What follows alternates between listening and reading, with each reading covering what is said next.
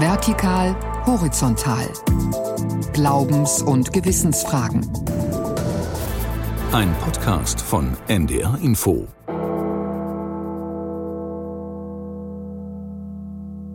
Die beiden Glocken, die wir jetzt hier haben, die sind beide fast 800 Jahre alt. Und wie viele Generationen die gehört haben, also was sie alles mitgemacht haben. Krieg, Frieden, die klingen immer noch genauso wie vor 700 Jahren. Man kann sich hier vor 700 Jahren in der Zeitreise hinstellen und es wird genauso klingen wie jetzt wenn man so will, wird eine Glocke ja fast noch wie im Mittelalter hergestellt. Also die Prozesse haben sich nur wenig verändert und das ist natürlich auch ein großer Kulturschatz, den es eigentlich zu erhalten gibt, wenn auch natürlich es sehr schwierig ist, das Glockengießerhandwerk tatsächlich weiter zu erhalten.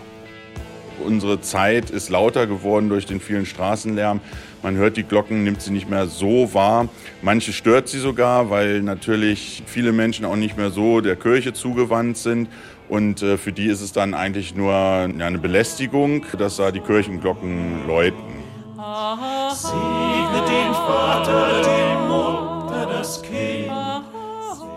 Süßer die Glocken nie klingen, heißt es in einem Weihnachtslied. Aber für manche ist dieser Sound gar nicht so sweet. In einer säkularer werdenden Gesellschaft gibt es immer mehr Menschen, die vom Glockenklang auch genervt sind. Und doch verbindet wohl eine Mehrheit Kirchenglocken mit Heimat als Teil einer langen Tradition, als einen Klang, der sowohl in den Dörfern als auch in den Städten aus dem Alltag nicht wegzudenken ist. Aber was macht so ein Glockenklang überhaupt aus? Wo kommt die Glocke, historisch und geografisch betrachtet, eigentlich her? Warum begeistern sich selbst Jugendliche für den Glockensound? Und was hat es mit der sogenannten Glockenbörse auf sich? Diesen und anderen Fragen wollen wir nachgehen in dieser Folge des Podcasts Vertikal Horizontal. Am Mikrofon sind Vita Schaffinia und Michael Hollenbach. Das ist Heavy Metal im wahrsten Sinne des Wortes. Tonnenschwere Glocken erzeugen einen Sound von über 100 Dezibel. Diesen Klang kann man auch digital hören. Einläuten wollen wir unseren Podcast mit dem Projekt Create Soundscape, das alle Glocken in Deutschland auf einer Website dokumentieren will, im Klang und in Bildern. Aufgefordert zur abenteuerlichen Mitarbeit werden vor allem Jugendliche. Michael, du hast einen Jugendlichen bei der Glockenaufnahme begleitet. Du warst mit Hendrik Hopf Hopfenblatt unterwegs im Kirchturm der Harzstadt Wernigerode. Ich glaube, man tritt Hendrik Hopfenblatt nicht zu nahe, wenn man ihn als Glockennerd bezeichnet. Mit seinen 20 Jahren hat er schon rund 700 Glockentürme bestiegen. Er hat gerade mit einem Forststudium begonnen, aber nebenbei macht er noch eine Ausbildung zum Glockensachverständigen. Ich bin also mit Hendrik Hopfenblatt die Holzstufen im Kirchturm der St. Johanneskirche in Wernigerode hinaufgestiegen. Sozusagen in der dritten Etage des Kirchturms lag dann die Glockenstube. Und Hendrik ist schon bei dem ersten Anblick und dem ersten Klang ganz begeistert von den beiden tonnenschweren Glocken.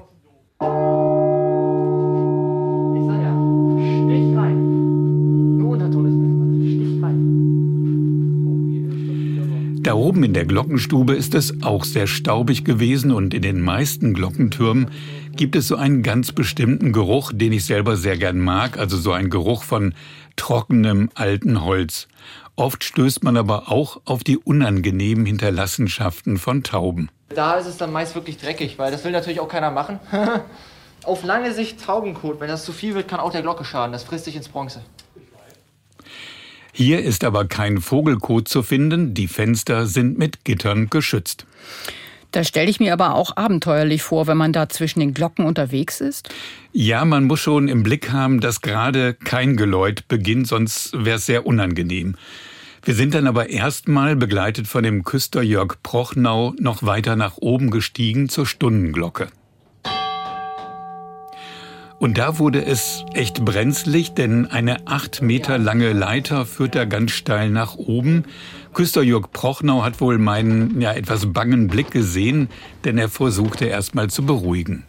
Aber es ist ziemlich sicher da oben, also da braucht man keine Angst haben. Allerdings muss man oben angekommen über zwei lose Bretter gehen ohne Geländer. Für Hendrik ist das aber wohl nichts Ungewöhnliches gewesen. Aber wenn ich mir das so vorstelle, ohne Geländer, so eine Glockeninspektion ist doch nicht ganz ungefährlich, oder? Ja, also Hendrik Hopfenblatt hat mir auch erzählt, dass es ihn schon mal fast erwischt hätte. Das war in 10, 11, 12 Metern Höhe. Unter mir war kein Boden, weil das über mehrere Stockwerke ging. Bin da auf einem vermeintlich stabilen Brett rumgeturnt, das ist dann durchgekracht. Und ich bin dann auch runter, habe mich am Glockenstuhl festgehalten, mit den Händen hochgezogen, sonst wäre ich runtergeflogen. Also das war sehr, sehr, sehr knapp. Da hatte ich auch wirklich in dem Moment wirklich Angst. Ganz oben angekommen war er dann angetan von dem Klang der Stundenglocke. Ja, sehr schön. Ist ein Gießer, von dem es eigentlich fast gar nichts mehr gibt. Johann Jakob Fuchs aus Bernburg an der Saale.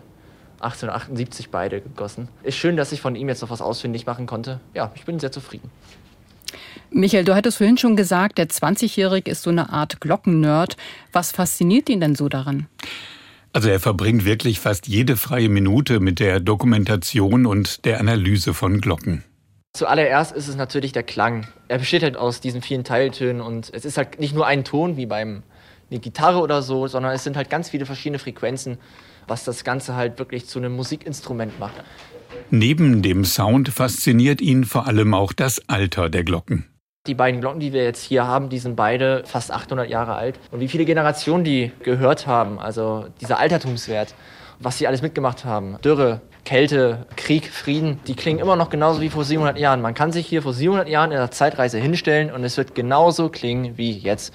Was dahinter steckt, ist einfach so unglaublich faszinierend.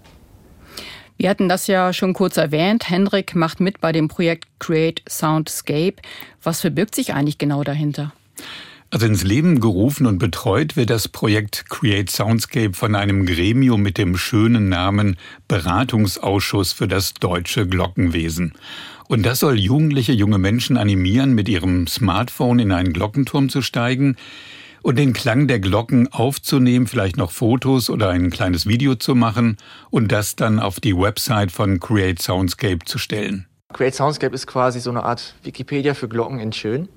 Wenn man auf die Website kommt, kann man halt entweder selbst Geläute hochladen oder eben Geläute finden. Da geht man dann auf so ein Suchfeld, da kann man dann nach mehreren Kategorien eingeben, also Postleitzahl eingeben. Man kann auf einer Karte suchen, wo das angezeigt wird. Man kann nach Gießer, Alter, also Gussjahr und so weiter ähm, filtern. Also man kann dann schon sehr genau das angezeigt bekommen, was man will. Auf der Website finden sich bereits ja rund 10.000 Glocken. Das klingt erstmal sehr viel, aber es sind erst 10 Prozent der rund 100.000 Glocken in Deutschland. Und da kann eigentlich jeder, der will, der Interesse hat, auf den Turm steigen und mitmachen. Das ist eben das Tolle daran, dass es halt kein geschlossenes Projekt ist, eben, sondern eine öffentliche Datenbank, wo jeder, groß und klein, jung und alt, mitarbeiten darf, kann und soll eigentlich. Und weiß man, wer auf die Website zugreift? Also so genau kann man das nicht erfassen, aber interessant finde ich, dass es gerade im Sommer, also während der Urlaubszeit, wesentlich mehr Zugriffe gibt. Und die Projektmitarbeitenden gehen davon aus, dass viele Menschen im Urlaub ja vielleicht sowas wie Heimweh haben, Heimweh nach den heimischen Glocken und dann im Netz nachschauen und nachhören, wie die heimatlichen Glocken eigentlich klingen. Manche fühlen sich ja gestört von dem Glockenklang, aber für viele hat das ja wirklich mit einem Heimatgefühl zu tun, denn jede Glocke klingt ja irgendwie anders. Ja, aber dieser Glockenklang verschwindet ja immer öfter. Also ich weiß von meiner eigenen Heimatgemeinde, als da die Kirche abgerissen wurde und die Glocken eingeschmolzen wurden, das war für viele doch ein sehr bitterer Verlust. Das wäre dann natürlich schön, wenn man den Klang der Glocken vorher bei Create Soundscape dokumentiert und archiviert hat. Zumindest kann man sich das alte Glockengeläut dann immer wieder anhören. Michael, und genau diese Klangdokumentation, das wurde ja in Wernigerode in der St. Johanneskirche gemacht. Genau. Und zum Schluss der Tour durch den Glockenturm hat Hendrik dann eben das Geläut der großen Glocke aufgenommen. Küster Jörg Prochnau hat den Schalter umgelegt und hier hört man, wie die Glocken so langsam in Schwingung geraten. Wir standen dann ungefähr zwei Meter neben der tonnenschweren Glocke.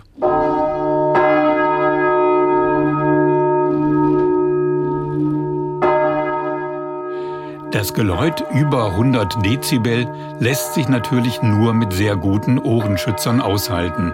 Und der erste Eindruck, den Hendrik am Anfang von der Glocke hatte, der hat sich dann auch bestätigt. Bei dieser Glocke hier, den Ton, den man hört, den kann man nicht messen, sondern er besteht aus ganz vielen einzelnen Tönen. Dieser Teiltonaufbau, wie man es nennt, ist hier stichrein. Das könnte auch eine Glocke sein aus dem 20. Jahrhundert, wirklich. Also eine moderne Glocke. Das ist ganz, ganz selten so. In der Harzregion kommt das öfter vor, aber das ist außerordentlich beeindruckend. Tja, und demnächst kann man sich dann auch dieses Geläut der St. Johanneskirche aus Wernigerode auf der Website von createsoundscape.de anhören.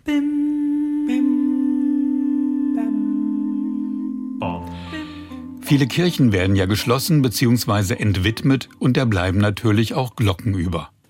Damit die wertvollen Instrumente nicht eingeschmolzen werden müssen, gibt es eine sogenannte Glockenbörse, sozusagen eine Plattform, auf der verschiedenste Kirchenglocken vermittelt werden. Eine gute Idee, wie ich finde. Einer der Gründer, Sebastian Warmsiedler aus Bruchmachtersen bei Salzgitter-Lebenstedt, ist Glockensachverständiger der Braunschweigischen Landeskirche und außerdem stellvertretender Vorsitzender des Deutschen Glockenmuseums im Münsterland. Schon seit seiner Kindheit interessiert sich Sebastian Warmsiedler für Kirchenglocken. Die Glocke ist ja ein Instrument aus Metall gegossen, was viele Jahrhunderte bestehen kann. Und oftmals sind die Glocken dann eben noch gar nicht so alt. Und da die Glocke ein so ja, fast nachhaltiges Instrument ist, weil man es eben so ganz lange nutzen kann, wenn man es gut pflegt und behandelt, ja, war die Idee einfach, was machen mit diesen Glocken in Kirchen, die eben nicht mehr liturgisch genutzt werden, ja, die kann man ja eigentlich woanders weiter nutzen. Und so entstand dann die Idee, solch eine Glockenbörse zu gründen. Es war am Anfang nicht ganz so einfach, die Idee umzusetzen, aber ähm, wir haben es am Ende doch geschafft. Seit fast acht Jahren gibt es diese Glockenbörse nun schon. Sebastian Warmsiedler und sein Kollege Matthias Braun haben seitdem einige Glocken aus Deutschland nach Afrika, England, Island oder andere Teile der Welt vermittelt. Unter anderem die drei Glocken der evangelischen Kirche St. Matthäus in Salzgitter-Lebenstedt, die über die Glockenbörse vor vier Jahren in der Ukraine einen neuen Platz gefunden hat. Ja, ich finde diesen Aspekt der Nachhaltigkeit ganz toll, den er vorhin auch erwähnt hat. Aber was kostet denn so eine Glocke eigentlich? Also eine kleine Glocke kostet so zwischen 3.000 und 4.000 Euro. Bei größeren Glocken wird es dann fünfstellig. Aber wenn eine Kirchengemeinde eine gebrauchte Glocke kauft, dann spart sie 50 bis 60 Prozent. Ja, und wie funktioniert das? Also man kennt ja Partnervermittlung. Wie läuft denn eine Glockenvermittlung ab? Also wenn eine Kirche entwidmet wird, dann werden die Glocken ja meistens nicht mehr gebraucht und dann kann man die Instrumente sozusagen auf dieser Internetplattform anbieten und verkaufen. Die entsprechende Kirchengemeinde nimmt dann Kontakt auf mit den Betreibern der Glockenbörse und die kommen dann vorbei, gucken sich die Anlage an, nehmen die Glockendaten auf und erstellen ein Finanzierungskonzept, also was die Demontage kostet und sie schätzen, was die Glocken noch wert sind. Und dann wird sozusagen ein Exposé auf der Internetseite erstellt mit Fotos, Daten und Tonaufnahmen. Aber kann denn eine Kirchengemeinde so eine ausrangierte Glocke einfach so verkaufen oder hat da das Bistum, die Landeskirche oder vielleicht auch der Denkmalschutz doch noch ein Wörtchen mitzureden? Ja, und zwar wird da ganz genau geguckt, was das für Glocken sind, zum Beispiel auch, ob sie einen besonderen historischen Wert haben. Wenn es sich um, sagen wir mal, mittelalterliche Glocken handelt, dann dürfen die natürlich nicht einfach so verkauft werden. Dann sind das kunsthistorische Schätze, die in der entsprechenden Gemeinde bleiben müssen. Und kann man sagen, wie viele Glocken pro Jahr durch diese Börse vermittelt werden? Ja, allerdings werden nicht die einzelnen Glocken gezählt, sondern es wird in Glockengewicht gemessen. Das kommt daher, weil die Glockengießereien auch eher in Gussleistung zählen. Also wie viel gegossenes Material ist bei denen durch den Ofen gewandert und zu Glocken geworden. Die meisten Glocken wiegen so zwischen 200 Kilo und einer Tonne, hat mir Sebastian Warmsiedler erzählt. So, das ist so die klassische Glockengröße.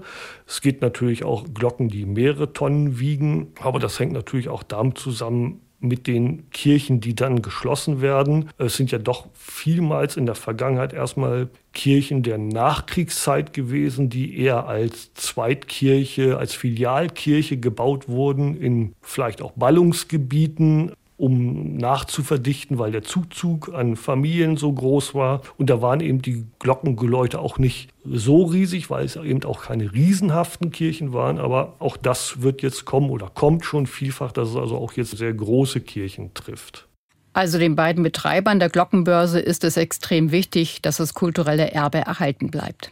Es gab beispielsweise auch Zeitungsartikel in der ersten größeren Profanierungswelle hier in Deutschland, wo man sehen konnte, und da bin ich auch drüber gestolpert und fand es ganz schrecklich, dass ich im Internet einen Artikel las und dann auch ein Foto sah, wo ein Abriss einer Kirche beschrieben wurde und die Glocken im Schutt lagen. Und das waren Bilder, die, sag ich mal, ein Glockenliebhaber, so wie ich es bin, die waren nur ganz schwer ertragbar. Also zu sehen, an Dingen, wo für uns Herzblut dranhängt, an einem Instrument, was mal geschaffen wurde, zu sehen, dass sowas am Ende vernichtet wird, im Schutt liegt. Also wir müssen diese Instrumente erhalten. Und man kann sie eben auch gut erhalten, weil sie ja sehr nachhaltig sind und eine Glocke, die gegossen ist aus Metall, viele hundert Jahre hält. Und die muss am Ende nicht im Schutt enden. Also Sebastian Warmsiedler ist ein Glockenliebhaber mit Leib und Seele. Er hat sogar ein Tonarchiv für die unterschiedlichen Glockenklänge angelegt, das aus mehr als 10.000 Aufnahmen besteht. In seinen Regalen und Schränken stehen mehrere tausend CDs. Rund 2000 davon hat er selbst aufgenommen. Aber besonders fasziniert ist er von den Glocken einer bestimmten Kirche in Niedersachsen weil es ja eines der größten historischen Glockenensembles von ganz Deutschland ist im Braunschweiger Dom mit seinen zwölf Glocken. Und die drei großen Glocken sind ja von einem sehr, sehr berühmten Glockengießer des ausgehenden Mittelalters gegossen worden. Und wenn man die als drei Glocken einzeln mal hört, dann steht man voller Ehrfurcht davor, weil man auch weiß, diese Glocken sind tatsächlich ja im ausgehenden Mittelalter direkt vorm Dom auf dem Burgplatz gegossen worden, aber tonnenschwer eben. Und man hört diese Strahlkraft und diese Klanggewalt bis heute und diese musikalische Leistung, die auch diese Glocken vollbringen können.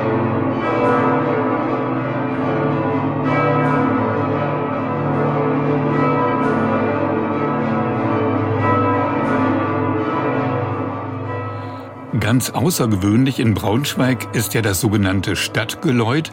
Das gibt es, glaube ich, sonst nur noch in Frankfurt. Am Ende des Zweiten Weltkrieges und dem damit verbundenen Verlust einiger Glocken wurden alle Geläute der Innenstadtkirchen ja musikalisch aufeinander abgestimmt. Zweimal im Jahr ist dieses Braunschweiger Stadtgeläut jeweils um 18 Uhr zu hören am Gründonnerstag sowie am Vortag des ersten Advent zum Einläuten des neuen Kirchenjahres. Peter, du warst ja oben auf dem Turm des Braunschweiger Doms. Ja, und ich war ganz schön aus der Puste, muss ich dir sagen. Also die, als ich die vielen Treppenstufen hochgelaufen bin. Es ist schon gigantisch, wenn man da oben auf dem Turm steht und die riesigen Glocken sieht. Ich habe mich dort oben mit Marc Bühner getroffen. Er ist Mitarbeiter im Braunschweiger Dom und kümmert sich unter anderem um die Glocken, denn für ihn sind die Instrumente ganz wichtig und gehören einfach zu einer Kirche dazu weil sie halt auch nicht nur die, zum Gottesdienst rufen, sondern halt auch im alltäglichen Leben halt auch zeigen, dass Gott da ist. Also sie verkünden ja auch so gesehen dann so mit ihrem Klang das Wort Gottes. Wenn man vor so einer Glocke steht und wenn man denkt, na, hier hängen halt 4,8 Tonnen, eine einzige Glocke, das ist schon ja, sehr beeindruckend. Und wenn man dann den Ton auch noch hört, ähm, ich wohne nun direkt neben dem Braunschweiger Dom im vierten Stock, ich kriege die Glocken also immer jedes Mal richtig mit. Und es tut auch irgendwo gut, wenn man dann doch hört, sie läuten und man weiß, ja, der Dom ist da und Menschen sind jetzt auf dem Weg zum Dom. Und ja, es ist einfach der Klang, dieser volle, satte Klang einer Glocke, das ist schon beeindruckend. Im Braunschweiger Dom sind an besonderen Feiertagen alle zwölf Domglocken im Einsatz, von der Blasius Major, der mächtigsten Glocke mit fast fünf Tonnen, bis hin zur leichtesten Glocke, die etwa 36 Kilo wiegt. Traditionell wurden ja Kirchenglocken von Hand geläutet. Früher, als es noch keinen elektrischen Antrieb gab, waren 32 Männer nötig, um das Gesamtgeläut erklingen zu lassen. Ja, heutzutage brauchen wir keine Manpower mehr, so gesehen. Das wird natürlich alles über Elektromotoren gemacht. Früher hatten die Elektromotoren auch keine Bremse. Das heißt, wenn man sie ausgeschaltet hat, hat das mitunter bis zu zweieinhalb Minuten gedauert, bis eine Glocke aufgehört hat zu schwingen. Kam immer darauf an, wie lange die Wartung her war, wie gut die Schmierung noch war. Und äh, jetzt ist so, da sind auch Bremsen eingebaut. Wenn ich ausschalte, dann wird die Glocke äh, relativ schnell abgeschaltet, sodass er nicht mehr klingt. Für jede Glocke gibt es einen Motor, einen Schalter. Da hängt sogar auch eine Zeitschaltuhr mit hinter heutzutage. Das heißt also zu bestimmten Anlässen, wie zum Beispiel mittags um 12 Uhr, wird ja immer eine Glocke, die Gebetsglocke, Mittagsglocke geläutet. Und das geschieht dann vollautomatisch. Die große Blasius Major erklingt übrigens vor allem am Karfreitag, dem Todestag Jesu, oder auch bei Konzerten, wenn kein Applaus gewünscht ist, bei Passionen oder einem Requiem.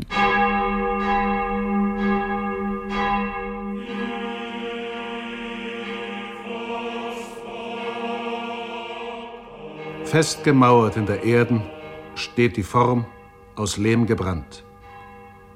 Heute muss die Glocke werden. Frischgesellen, seid zur Hand. Von der Stirne heiß rinnen muss der Schweiß, soll das Werk den Meister loben. Doch der Segen kommt von oben.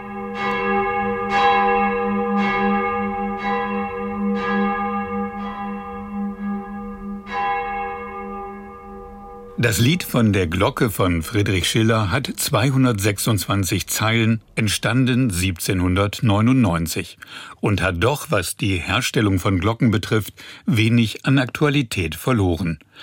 Unter anderem über die Kulturgeschichte der Glocken haben wir mit einem der weltweit führenden Glockenexperten gesprochen, mit dem Karlsruher Kurt Kramer, der von dem ehemaligen Kulturminister von Frankreich, Jacques Lang, den Ehrentitel Monsieur Bimbam erhielt. Wir haben Kurt Kramer gefragt, ob man davon sprechen kann, dass die Glocke irgendwann erfunden wurde. Eigentlich wurde die Glocke nie erfunden. Irgendwann war sie in Asien, ja, etwa so 3000 vor Christus einfach da. Die Menschen nahmen sie sehr schnell auf. Sie, ja, sie redeten mit ihren Glocken und äh, die chinesische Philosophie hat dann die Glocke sehr schnell als Verbinderin ihrer Klänge zwischen Himmel und Erde herausgefunden. Wie fand denn die Glocke dann den Weg ins Christentum? Das äh, hat ja dann natürlich noch ein bisschen gedauert, aber wie hat das Christentum die Glocke aufgenommen? Welche Bedeutung hatte die Glocke vielleicht auch im kultischen Sinne? Vielleicht ganz kurz die Glockenstraße erklärt. Sie führt über Indien, Mesopotamien, dann über das Land Euphrat und Tigris und dann ins, ins, Land der Bibel. Dort ist etwa 700, nimmt man heute an, vor Christus angekommen und dann äh, im vorderen Orient oder dann in Richtung Europa kam sie etwa kurz vor Christi Geburt, also im zweiten, dritten Jahrhundert. Und dann spielten die Glöckchen am Rocksaum des Hohen Priesters im Judentum für das Christentum später eine ganz große Rolle. Denn der hohe Priester hatte zwölf Glöckchen am Rocksaum, wie wir in der Bibel lesen können.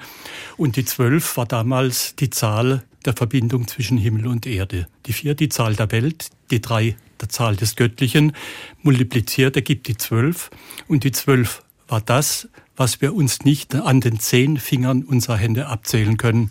Das im wahrsten Sinne das Unbegreifliche. Und so haben die ersten christlichen Schriftsteller die Glocke als Symbol des Unbegreiflichen, der Botschaft von Leben, Sterben und Auferstehung Jesu verstanden. Welche spirituelle und religiöse Bedeutung haben Kirchenglocken denn für Gläubige? Sie haben nicht nur für Gläubigen, glaube ich, eine Rolle gespielt, sondern die Glocke hat auch abends das Stadttor geschlossen, die Glocke der Kirche. Für einen war sie Aufruf zum Gebet, dann für andere, die noch in der Gaststätte waren, was Zeichen, endlich nach Hause zu bekommen. Also die Glocke war auch tief verwurzelt im menschlichen Leben, natürlich auch vor allem bei den Christen.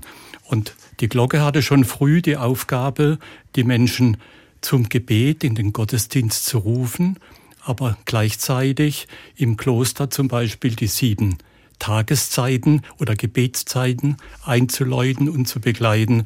Und aus diesen sieben Gebetszeiten wurden dann drei im späteren Christentum, also das Gebet morgens, Mittag und am Abend. Herr Kramer, ich hatte gelesen, dass es auch, ja, ich sag mal, einen gewissen Mythos um die Glocke gegeben hat. Also sie stand wohl auch einerseits für Glücksspende in verschiedenen Kulturen, Religionen. Sie sollte auch Unheil abwehren. Ja, gibt es diese vielschichtige Bedeutung? Ja, diese vielschichtige Bedeutung gibt es. Sie spielt aber auch in Erzählungen und in Mythen eine ganz große Rolle.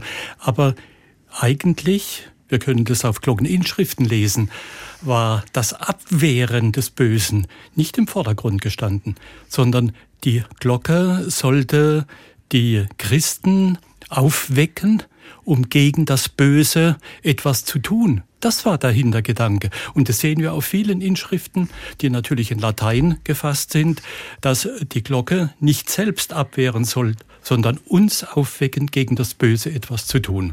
Und das ist ein Riesenunterschied. In großen Kirchen gibt es ja sehr unterschiedliche Glocken, große und kleine, die sich dadurch auch vom Klang her unterscheiden. Welche Bedeutung, welche Funktion haben diese unterschiedlichen Glocken?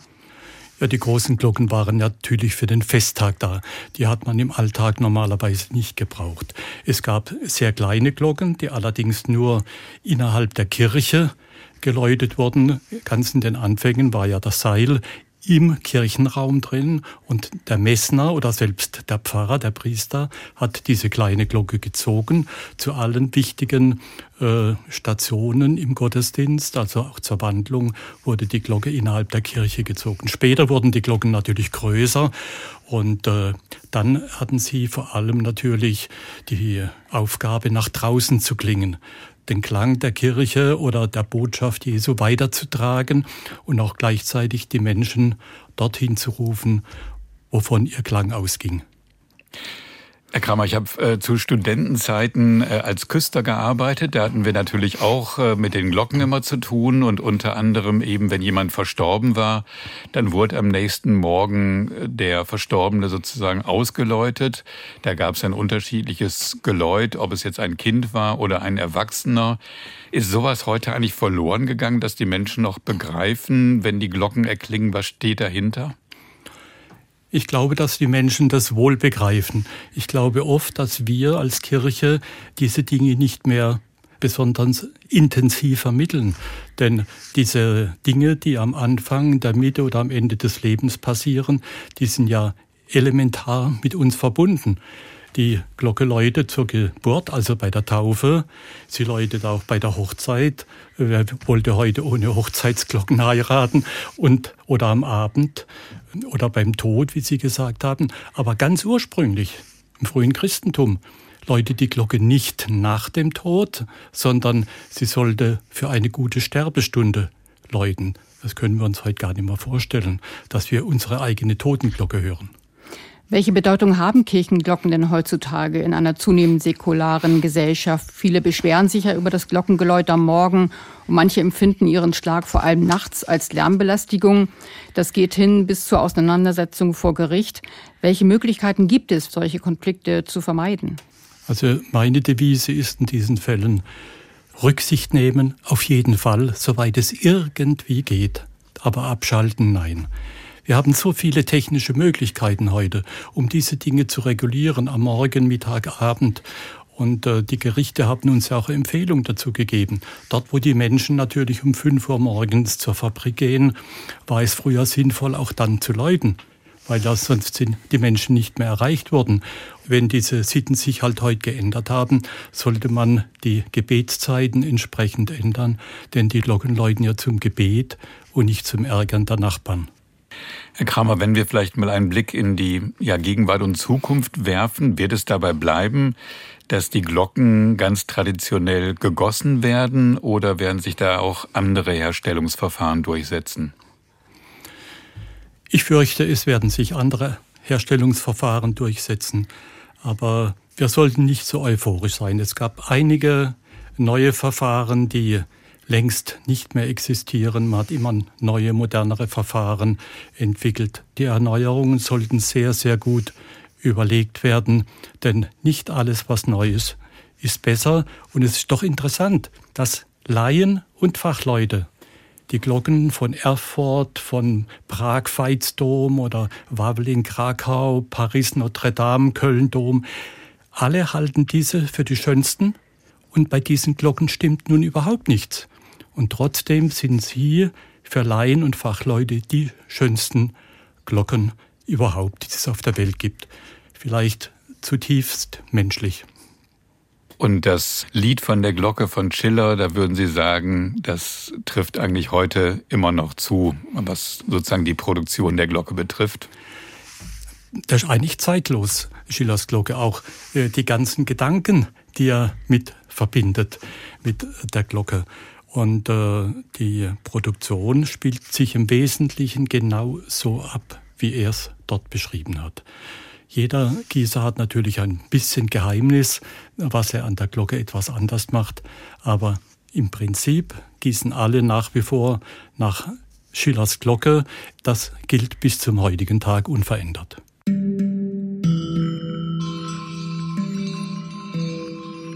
Soweit der Glockenexperte Kurt Kramer aus Karlsruhe. Dass Glocken auch zu politischen Zwecken missbraucht werden können, das ploppte vor sieben Jahren auf, als in mehreren Kirchtürmen Glocken mit Nazi-Symbolen wieder ins öffentliche Bewusstsein rückten. Glocken, die während der Zeit des Nationalsozialismus gegossen wurden und auf denen sich beispielsweise Hakenkreuze befanden, wie beispielsweise in Schweringen an der Weser, einem Ort zwischen Nienburg und Verden. Michael, du hast mit der Pastorin der Gemeinde gesprochen. Genau, als man 2017 bundesweit in mehreren Kirchen auf diese sogenannten Nazi-Glocken gestoßen ist, da hat man sich auch in Schweringen an die eigene Glocke erinnert. Pastorin Tineke Jarecki hat mir erzählt, dass dies aber kein Geheimnis vor Ort war. Ich glaube, das war im Ort bekannt, dass dieses Hakenkreuz da drauf ist und da hat man mit gelebt. Von dem Pastor, der direkt nach dem Krieg dort war, habe ich gehört, dass der mit seinen Konfirmandengruppen hochgegangen ist, aufs Hakenkreuz gezeigt hat und gesagt hat, sowas darf nie wieder passieren. Wie ist man denn 2017 in der Gemeinde damit umgegangen? So eine Glocke tauscht man ja nicht einfach mal eben so aus. Nein, die Frage, wie man mit der Glocke verfahren soll, das hat schon ja sogar für Streit in der Gemeinde gesorgt. Die einen waren der Meinung, dass es ganz schwierig ist, dass eine Glocke mit diesem Symbol zum Gottesdienst einlädt. Und die anderen fanden es zu einfach, jetzt einfach die Glocke rauszunehmen und damit sozusagen die ganze Geschichte wegzuwischen, weil sie eben auch wussten, dass ihre Vorfahren auch Mühen und Geld aufgewandt haben, überhaupt Glocken anzuschaffen für diese Kirche. Da fühlten sie halt auch diese Verbundenheit mit ihren Vorfahren, deren Wirken sie sozusagen damit in Frage gestellt sahen. Da geht es ja auch um Fragen der Erinnerungskultur. Man gerät da wahrscheinlich ja auch schnell in politische Auseinandersetzungen. Allerdings, das haben die Schwieringer dann auch gemerkt. Dann haben sie eben diesen großen Druck zu spüren bekommen und dass plötzlich auf einer Veranstaltung dann aus den Nachbardörfern Nazis auftauchten, die dann versuchten, sie also zu beeinflussen und ähm, sich mit ihnen zu verbünden. Das wollten sie natürlich auch nicht. Und auf der anderen Seite hatten dann auch alle die Meinung, denen es wichtig war, die Zeit des Nationalsozialismus aufzuarbeiten und alles, was ein falsches Signal sein könnte, irgendwie zu vernichten. Das war ein ganz hoher Druck, der auf der Gemeinde lastete, sodass die Situation einfach schwierig war. Die Hannoversche Landeskirche schlug dann vor, die Glocke mit dem Hakenkreuz abzuhängen und eine neue zu gießen. Der Kapellenvorstand vor Ort entschied sich dann dagegen.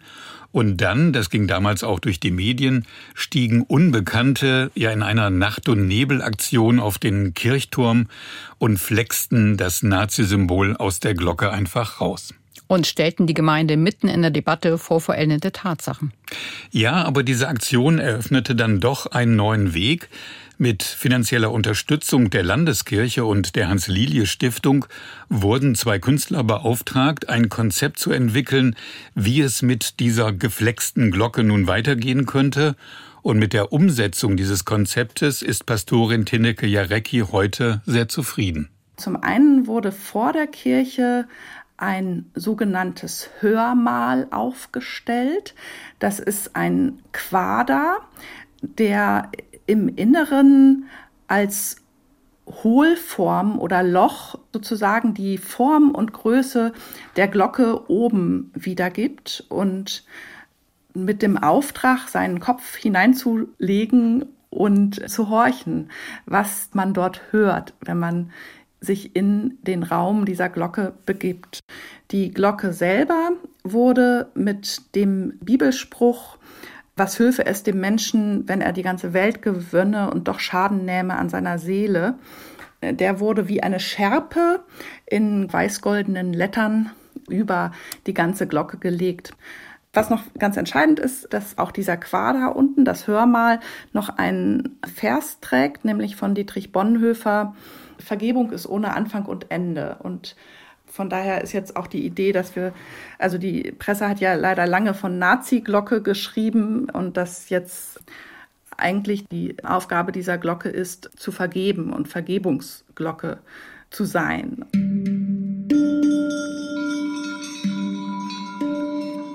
Kirchengemeinden sind ja sehr unterschiedlich mit ihren Glocken mit nationalsozialistischer Symbolik umgegangen. In Fassberg in der Lüneburger Heide hat man die Glocke ausgetauscht. Im pfälzischen Herxheim hat man die Glocke trotz gerichtlicher Klagen eines jüdischen Bürgers weiter läuten lassen.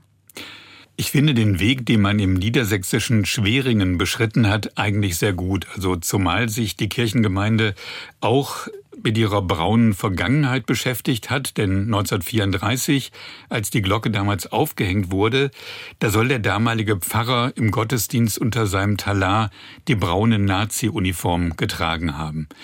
In den vergangenen Jahren haben es die Gläubigen in der Gemeinde dann geschafft, trotz doch unterschiedlicher Positionen über den Verbleib bzw. den Einsatz der Glocke ja wieder aufeinander zuzugehen. Da waren viele Tabus, die aufgebrochen werden mussten. Und es ist ja normalerweise, wenn so eine Situation so zerstritten ist, ganz schwierig, wieder dahin zu kommen, sich gegenseitig zuzuhören und sich wirklich zu verstehen. Und wir haben diesen Arbeitskreis Glocke gehabt, in dem wir da nochmal ganz bewusst uns gegenseitig erzählt haben, welche Erfahrungen wir eigentlich in unseren Familien mit der Zeit des Nationalsozialismus haben oder was wir so als persönliche Lehren von unseren Eltern und Großeltern mitgekriegt haben.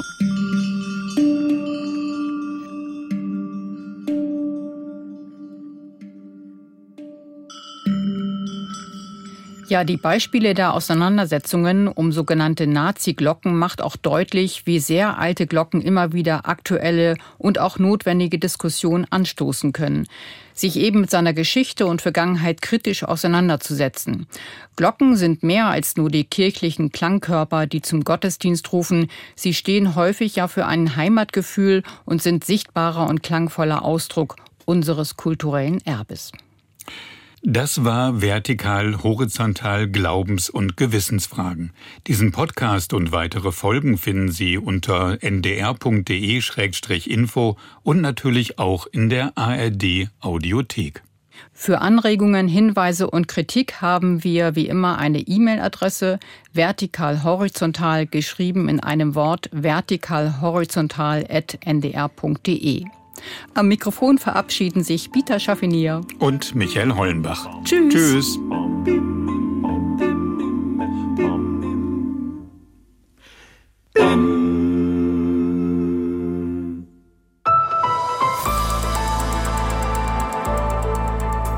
Sie hörten einen Podcast von NDR Info.